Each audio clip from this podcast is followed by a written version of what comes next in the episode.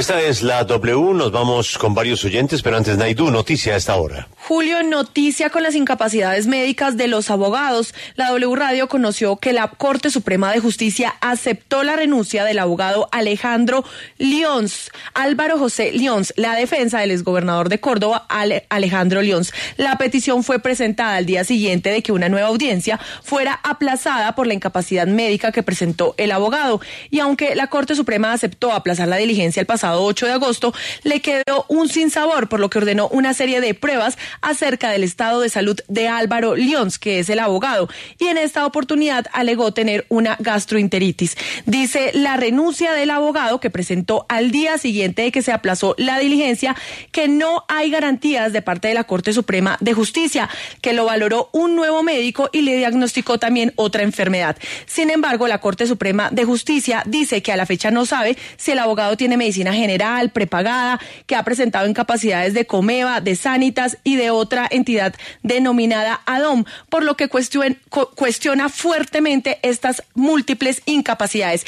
Acepta la renuncia del abogado, pero condiciona a que cuando llegue un nuevo defensor no podrá solicitar un nuevo aplazamiento.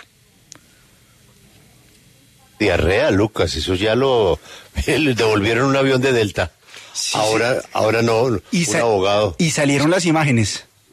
Ayer, eso sí hay que tener el estómago fuerte para verlas. ¿Del, abogado? No, del avión. Ah. Eh, dos preguntas, Naidu.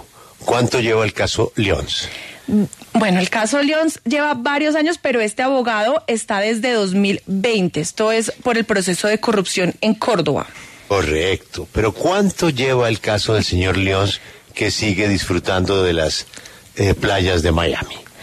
El caso ya... Eso viene desde el problema del SAR anticorrupción de la Fiscalía, ¿no? Sí, sí, señor. Desde aquella época. Ese es el disgusto de la Corte, que dice que esta audiencia en especial no ha podido avanzar. Estamos hablando de una sola audiencia que está desde 2020. Ya estamos a finales de 2023 y esa misma diligencia no ha podido avanzar porque siempre el abogado se enferma y presenta una nueva incapacidad médica. Y en este caso, la Corte sí cuestiona que sea de diferentes entidades de salud. Bueno, usted sabe que hay un decano para el tema de la de la dilatación, ¿no? De la, de, la manera como se, se dilatan los procesos en medio de las gastroenteritis. Hay un decano, ¿no? O sea, una persona que ha sembrado, pues, una cultura de cómo demorar y demorar y demorar hasta vencer. Eso es muy del reporte coronel. Eh, sí, y muy de Juan Pablo Calvás, ¿no? Muy también de del amor, ¿no? sí, sí. sí, sí. Entonces eso Van dilatando y van dilatando y van dilatando. La otra pregunta interesante sería, ¿cómo será el ranking de las enfermedades de los abogados? Número uno, diarrea, ¿no? Sí, porque es que esa, esa uno no puede preguntar mucho, porque usted qué va a preguntar. Sí, bien, no puedo. Estoy, tengo una sí, Me comí, me comí unos huesos de marrano y... Y me cayeron mal. Sí, esta mañana, pero señor, son las ocho y media de la mañana. Sí. Desayuné huesos de marrano, su, señoría, y ya quedé, quedé liquidado. Sí, es verdad. No, no cambia, no cambia, esto no cambia. No, y en esta oportunidad tenía el, el, tema del estómago, fiebre, diarrea, vómito, y cuando regresó al médico ya salió también con amigdalitis. No, Alberto, es que una cosa va de la mano de la otra, ¿no? Una vez que usted arranca con un problema, que buscar la infección. No, pero la diarrea y la amigdalitis sí me parecen difíciles. No, porque quién sabe, eso es que hay virus muy fuertes, ¿no? Sí, depende de la bacteria que sea la causante del problema. Exactamente, un virus, una bacteria.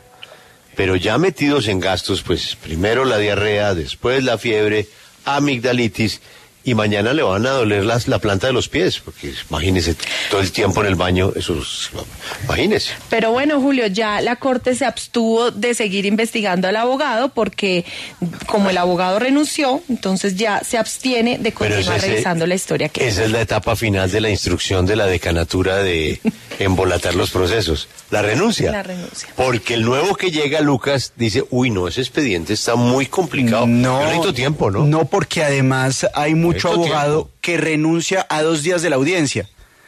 para que cuando llegue la audiencia el nuevo apoderado diga, venga, yo necesito revisar este expediente que son eh, 18 millones de folios. Claro, pero la Corte adelantándose a ese paso ya dijo en este fallo que conocimos que acepta la renuncia que el nuevo defensor no puede solicitar aplazamiento y que si lo llega a solicitar, la sala Ay. le otorgará una Ay. personería para actuar. Eso dice la Corte. Ay, es- eso, es- eso suena a un teléfono. Pues no yo lo del señor eh, del homicidio en Cúcuta.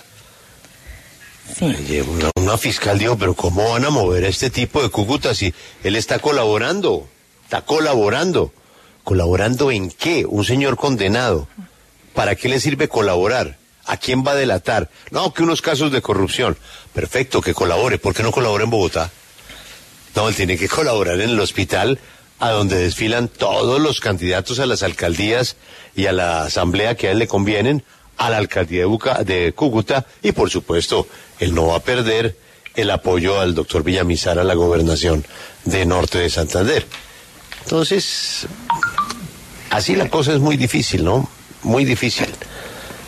Los términos de la gente sobre la impotencia ante la justicia, pues eh, hay, hay recovecos, hay recursos. Bueno, pues el señor León, aquí me están informando, el caso lleva seis años. Seis años, Lucas, Impresionante. con sus días y sus noches. Seis años. Esta es la W, nos vamos con, este es el robo de Córdoba, ¿no? Sí, es el caso de corrupción en Córdoba. Sí, el robo